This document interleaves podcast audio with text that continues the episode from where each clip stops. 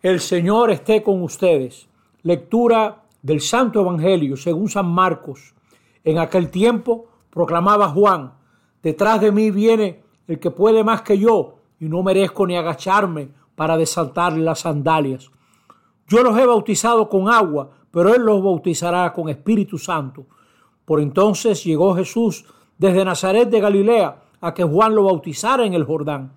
Apenas salió del agua, vio rasgarse el cielo y al Espíritu bajar hacia él como una paloma. Se oyó una voz del cielo, tú eres mi Hijo amado, mi preferido. Palabra del Señor.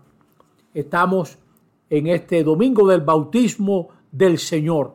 Está cerrando el ciclo de eh, Adviento, Navidad, Epifanía, con esta, este Evangelio del bautismo del Señor. Usted no podrá creerlo, pero ya hay gente que no espera nada del año nuevo porque están desanimados por sus defectos, por sus fallos. Pues hoy vemos a Jesús que entra en el río y se pone en fila junto a los pecadores, como si nos dijera, yo tengo una palabra para la gente que no puede despegar porque tiene problemas en todo lo que tiene que ver con el arranque.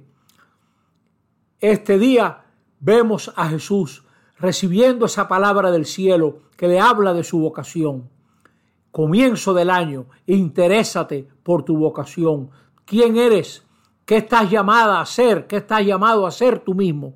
Deja que el Señor te diga algo sobre tu identidad, pues cada uno de nosotros tiene una vocación, una llamada. Es una pena que no saquemos el tiempo para escucharla. Oímos otras voces, oímos otras voces, nos ponemos de acuerdo con otras personas para muy de mañana salir con una cruz pesada de los palos de golf a la espalda, pero no nos ponemos de acuerdo con nadie para hacer un buen retiro, un rato de oración, escuchar una palabra que no sea la tuya. Hermanos y hermanas, Dios tiene su candidato y su estrategia. Se revela en Jesús, nos dice quién es en Jesucristo. Mira Jesús cómo entra en ese río, como si nos invitara a entrar en el 2024 con esperanza. Entra en el río de la vida, métete en esa corriente. El agua está fría, sí es verdad, pero ahí es que Dios te quiere. Adéntrate sin miedo, como se adentra Jesús en medio de hombres y mujeres que reconocían sus faltas. Y en esa compasión Dios se revela. Y Dios lo revela como hijo, es decir, aquel en quien conocemos cómo es el Padre. Nadie conoce al Padre sino el Hijo. Y aquel a quien el Hijo se lo quiera revelar, nosotros que tanto hablamos de Dios, tenemos que fijarnos más. Pedimos que, tenemos que pedir Señor, ayúdame a conocerte por dentro para más amarte y seguirte, para más agradar al Padre.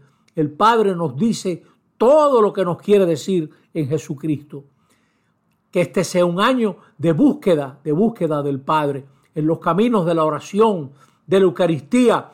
Hay gente que porque sale de la ciudad a los fines de semana ya no está yendo a la Eucaristía. Óigame, no cometa ese error no cometa ese error. Busque su momento durante la semana y arranque con la esposa y los hijos a donde usted considere, pero no que no se le pase una semana sin escuchar la palabra de Dios y sin celebrar esa entrega de Jesús que fue fiel hasta el final y el Padre lo resucitó de entre los muertos.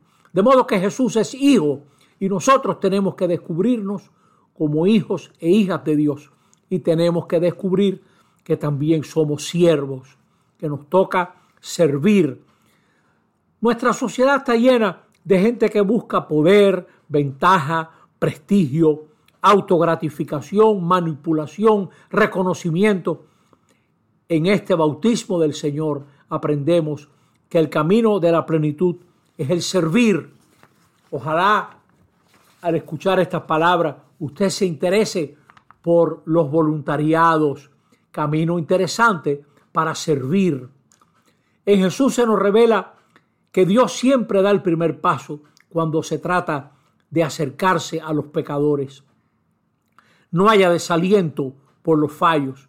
Tenemos quien nos comprenda porque ha caminado entre gente de muchas, de muchas faltas. Por eso, no haya miedo de lo frágil, no haya miedo de lo escondido. Este año que no tiene relieve, que ahí está, un año electoral, pareciera que es otro año más. No, Señor, vamos nosotros a buscar lo que agrada al Padre, a buscar al Padre en la verdad y en el amor. La verdad que es lealtad en el fondo y el amor que tiene que ver con la entrega. Hay amor donde hay entrega. Miremos pues a Jesús, el que entró en el río para estar junto a los pecadores y que Él nos aliente a lo largo del año. Amén.